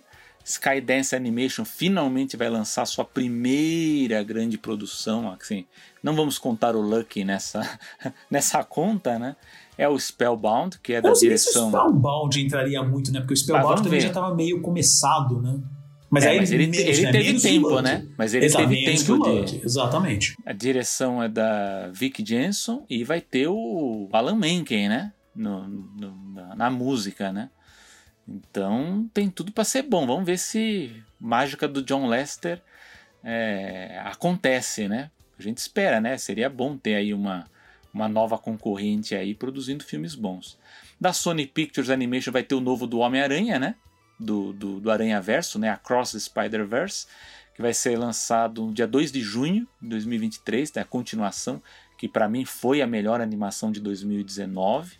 Vamos ver agora o que, que acontece na continuação, se eles vão ter alguma novidade aí, né, de, de, de estilo, né, ou de própria história, né? Você, Paulo, você também tá ansioso. Aranha Verso, com certeza. Com certeza. Meu, é, é aquele negócio que a gente vinha falando, né, sobre é, questão criativa. Se você vai trabalhar também com IPs já conhecidas, tá bom.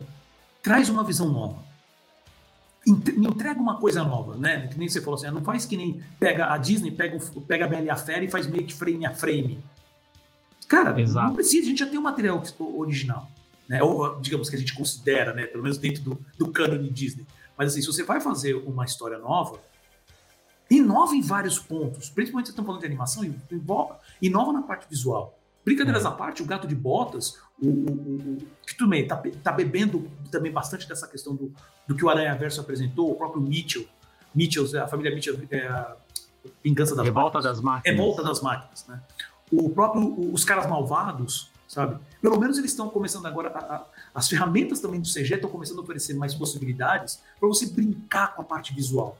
Exato. Então faz isso, vai atrás disso Bem, em alguns casos a gente vai cair tipo no, no Wendell Wild, que por mais visual, visualmente impressionante que seja a história, é, o roteiro é meio, meio fraquinho. Agora, mas também inova nisso, brinca com isso, sabe?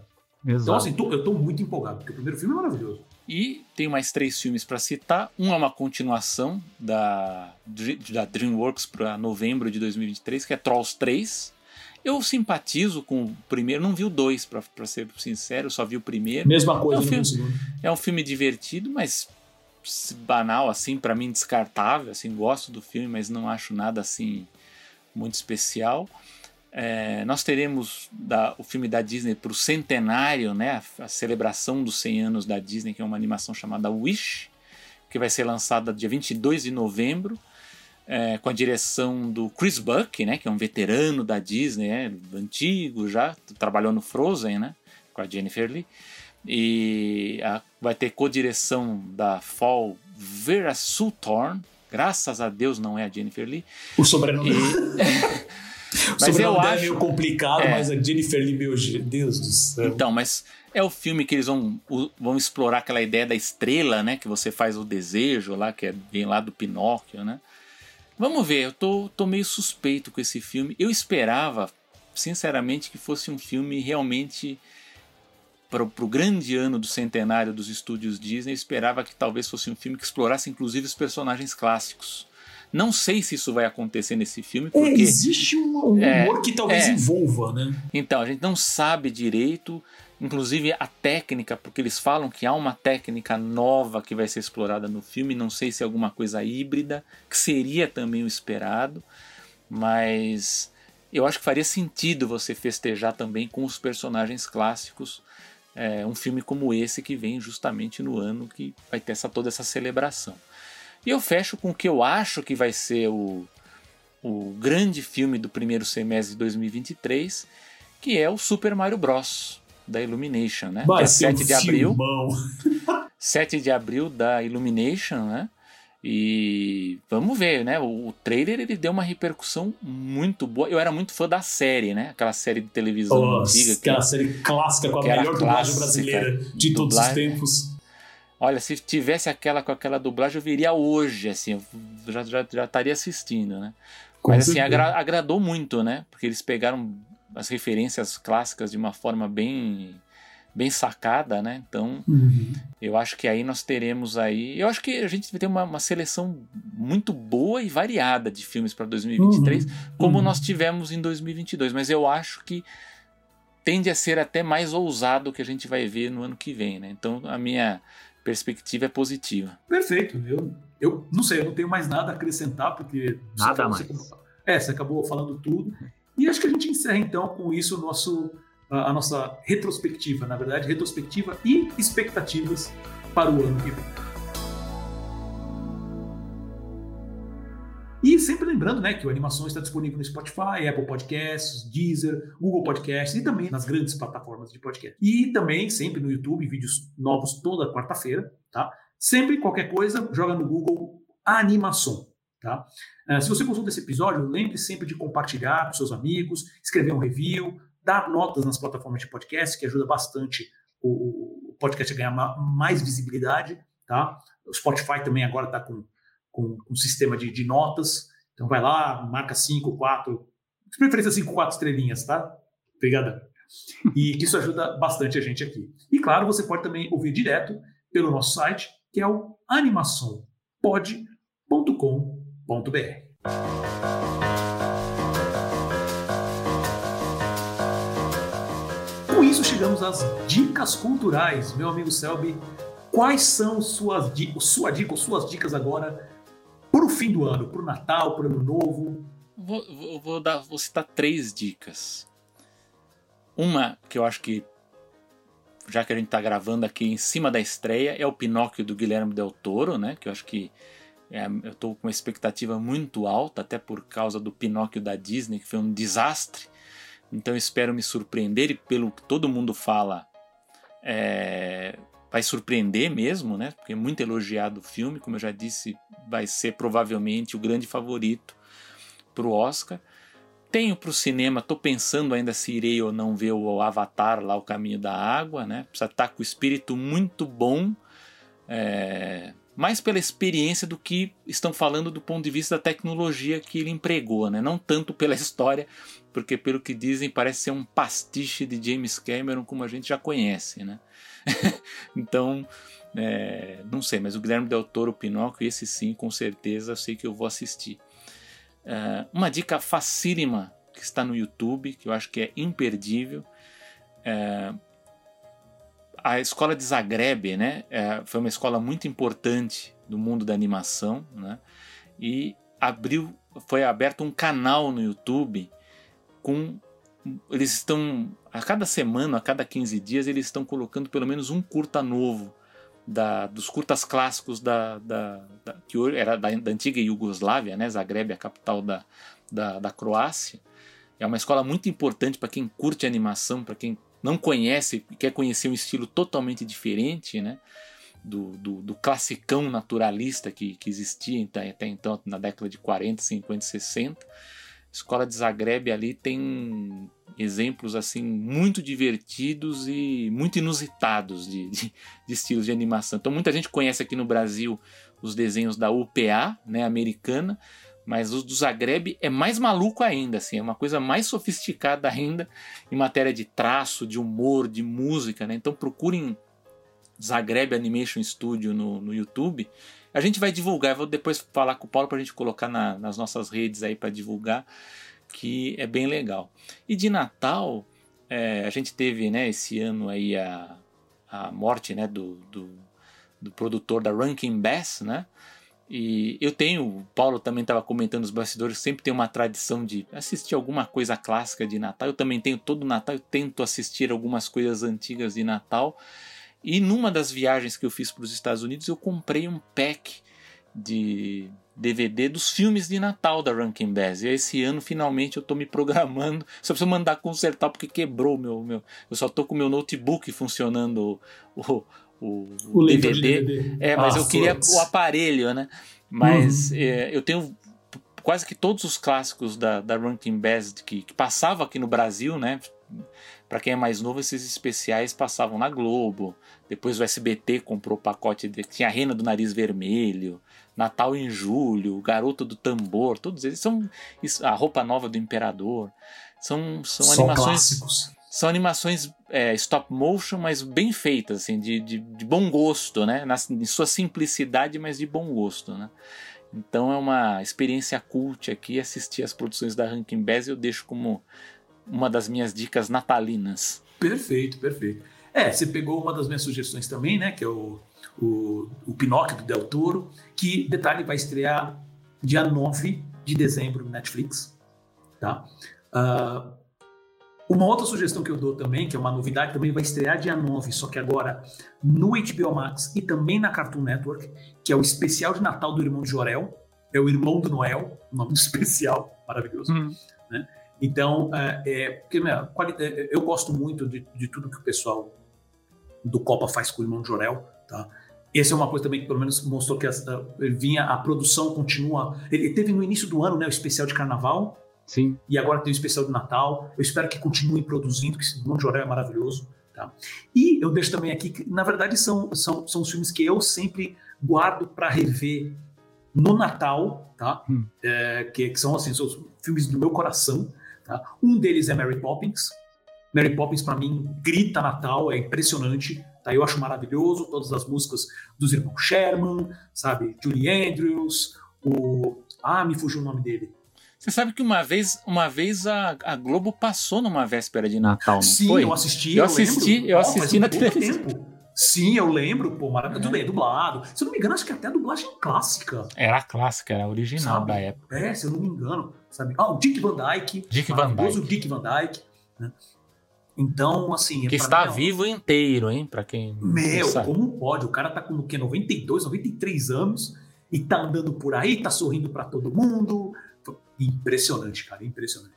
E, então, esse é um filme que eu sempre assisto. Outro que também é, é tudo que vem do Charlie Brown, dos Peanuts, para mim, lembra Natal, os animados, né, principalmente.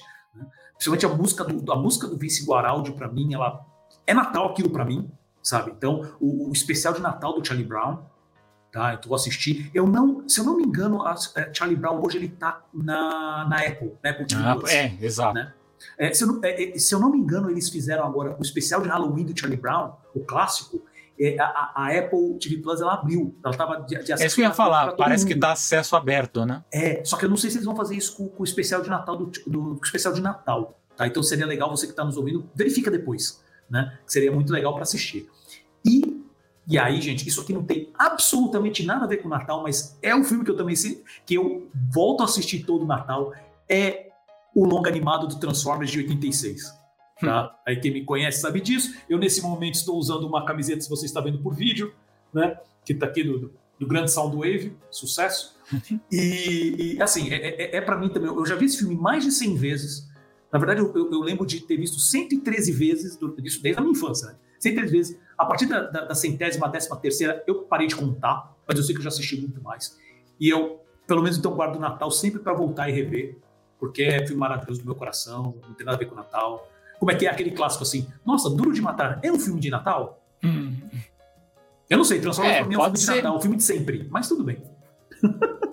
mas é, é isso. E chegamos ao fim de mais uma animação, o último dessa, dessa temporada, o último de 2022, mas não o último episódio do animação, tá?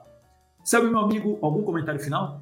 Bom, espero que não seja, né? Porque do, do jeito que Jamais. a coisa vai, tá tendo a disrupção aí. Quer dizer, não é. Eu, eu já pensei várias vezes em parar, né? Eu não sei. Faz é, isso porque, não. é porque toda vez que eu, eu, penso em escrever ou falar, eu desisto na hora H, né? Eu não sei. Eu... o animação tá ganhando é, porque o Selby tá com saco cheio é, de escrever, então, que é, maravilhoso. É, mas, você sabe, mas sabe o que acontece? É que quando eu tenho essa ideia, surge uma pauta boa, né? Aí eu falo, não, isso aí vale, valeria a pena, né? Mas enfim. Só, só para é, corrigir uma coisa, nosso querido Dick Van Dyke tem 96 anos. Meu Deus do céu! É, 96. maravilhoso. Assim, eu não sei mais o que pensar, mas maravilhoso. Ele disse que ele prometeu que ele vai comemorar 100 anos na Disneylândia, né? Maravilhoso. Eu estava maravilhoso. lá quando ele, ele foi no dia seguinte que eu estive no parque, ele foi comemorar 90. Eu não sabia Oba, que ele iria lá, né? Não, não sabia. mas enfim, estou aqui para agradecer a presença e, a, e, e os ouvidos né, dos amigos ao longo de 2022. É, agradecer também a quem deu feedback também, né, que eu conversei isso com vários durante as próximas semanas. Com certeza, com certeza. Que isso vai ser muito útil, né?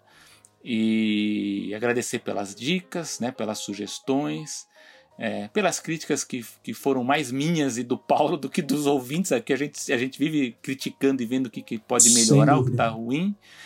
E desejo para todo mundo um Feliz Natal, né? Para todo mundo aí com, a, com, a, com, as suas famílias. Tenham uma boa passagem de ano. Que assistam muitas animações aí nesses, nessas próximas semanas.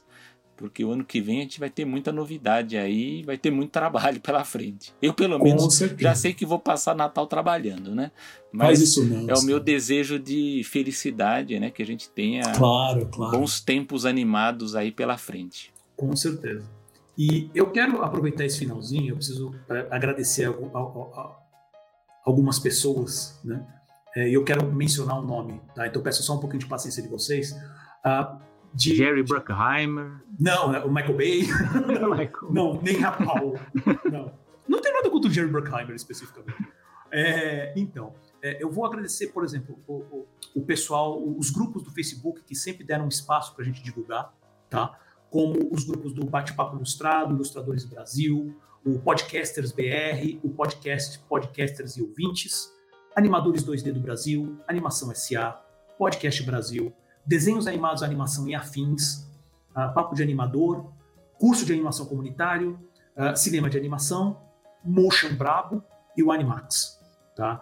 Uh, eu estou dando o nome dos grupos porque tem muitos, muitos admins, muitos é, perfis que me ajudaram no processo. Tá? Então, não estou mencionando por nome, mas eu quero já deixar claro, agradecer muito, muito o espaço, tá? E não só os, os administradores, né, os donos do, do, dos grupos, mas também os próprios, os próprios participantes que às vezes dão like, às vezes comentam. Então, muito, muito obrigado, tá?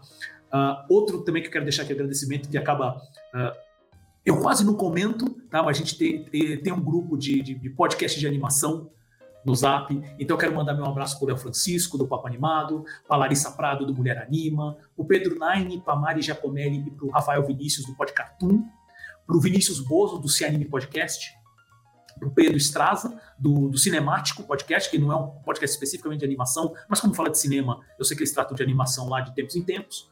Para o Alan Wood, que eu sei que ele não está mais uh, participando lá do, do Papo Animado, mas, poxa, a gente já conversou, já trocou algumas mensagens.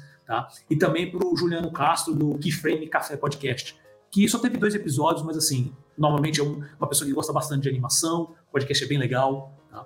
Então, Aliás, eu espero que o Léo e o Pedro Nine retomem os seus podcasts. Sim, é isso que eu Porque eu sei agora, que eles são favor. mais racionais que eu, que eles sabem que não dá dinheiro. Não, que eu, né? não e dá eu? dinheiro e trabalha muito. Só o olha Paulo aqui que é louco. Olha, olha o burro que eu tô usando. Eu não bato bem, né? Só então... o Paulo Martini fica. Eles lá, mas você não vai fazer, não, porque. Enfim, mas por favor, mas eu é, gosto muito do estilo é. deles. Eu espero que retorne. Sem dúvida, sem dúvida, gente. Assim, a parte Nem que seja uma vez por mês, né? Faça é, uma vez por é, mês. É, assim, a parte de animação, acho que eles trazem também conteúdos muito legais sobre animação. Tanto, né, que eu até falo para você, eu, assim, eu não quero fazer o conteúdo uh, ou, ou, tratar os temas da mesma que eles tratam, eles já tratam super bem. Né? E, e, eu espero realmente que eles estão meio parados, mas espero que eles voltem, porque eu sei que de, é, não falta ali é paixão, o que impacta são outras coisas. Né? Uh, eu também queria aproveitar, isso também queria deixar muito claro, uh, uh, mandar um grande muito obrigado às pessoas que apoiaram a gente no, no, no Catarse, Tá? Por exemplo, o Bruno Carvalho, o Thiago Cardim, o Orlando Orlandi, o, o, Marlon Soares e o Marco Domingues, que hoje não nos apoiam mais, mas assim, gente, o apoio de vocês foi sério, espetacular. Eu falo isso não só em nome da animação, mas também em nome é, é, uma questão pessoal mesmo, tá? Porque esse ano foi uma, uma situação muito complicada e o, o, apoio de vocês ajudou a, a manter, o, pelo menos, o serviço que a gente usa para fazer as nossas lives, sabe, fazer as atualizações nas redes sociais, tá? Agradeço de coração uh, todo, esse, todo esse apoio que vocês deram. Tá? Então, vocês, vocês são apoiadores, é, como é que é, honorários do, do, do animação. espero que vocês tenham, continuem pelo menos ouvindo. Tá? Só isso já seria sensacional. E, obviamente, agradecer aos, aos apoiadores atura, atuais, né? que é o Renan Frade, Regina Martini, beijo mãe, e, e, e o Fábio Marino, que é, o, que é o mais recente apoiador. Tá? Uh, obviamente que não, não, existiria animação sem o Bruno, uh, sem a Ana, sem o Gustavo e principalmente sem o Selby. Tá? Então deixo o meu agradecimento de coração. Olha o Kermit aí. Aê, olha o Caco. É, uhum. se, se, você estivesse assistindo a live, você estaria vendo os, o, o, Caco, tão famoso é, Caco sabe que o Selby sempre mantém todas as imagens que ele posta dele mesmo. Para, Kermit, toma, toma tenência. Então, Uh, eu também deixo um agradecimento, uh, que também foi, como falei, assim, foi um ano bem complicado para mim, tá? Então, uh, não só todas isso, minha mãe me ajudou bastante, mas eu deixo aqui um agradecimento ao meu irmão, ao Vitor, que eu quase não, não menciono ele aqui, mas obrigado, sabe? Você me ajudou bastante esse ano, tá? Sei que também foi bem, foi bem corrido e complicado para você. E, obviamente, a minha esposa, Ana, amor, paixão, beijo, sabe? Uh, deve estar já se, se preparando para ir trabalhar amanhã. E, sabe, o apoio de vocês foi algo. Eu, eu não tenho como mensurar, assim. Eu acho que eu não teria chegado, uh, talvez vivo ou são ainda esse ano, sem isso, né? Sem, sem, o, sem o apoio de todo mundo. E também, e depois de todas essas pessoas, eu quero uh, agradecer ao apoio de todo mundo que vem ouvindo a gente. Inclusive o Caco Sapo, que está dando as caras aqui, fica brincando na tela enquanto eu estou falando. né? Então, mas é Já sério, passou ó, o correio sentimental aqui no. É verdade. Não, mas é verdade. Eu, achei assim, pro, pro fim do ano, para um ano tão complicado que foi, eu, eu falo, ó, tô puxando isso para lado pessoal, eu queria deixar isso registrado, tá? E obviamente queria desejar a todos ótimas festas, tá? Seja Natal, se você comemora Natal, se você não comemora Natal, uh, se você comemora Ano Novo ou não, mas eu espero que seja um fim do ano uh, muito bom e espero que 2023 por, por, uma questão meio óbvia, ele vai ter que ser melhor que 2022, porque pelo menos uma praga eh, foi, foi, foi chutada. Mas sempre vai ficar, sempre tem coisas enchendo o saco aí, mas uh, eu espero um 2023 maravilhoso para todo mundo. Então, fica aqui meu, meu grande agradecimento, meu, meu grande abraço, meu beijo para quem é de beijo, abraço para quem é de abraço. E eu sou Paulo Martini. E eu sou o Selby Pegoraro. E até o ano que vem. Até 2023.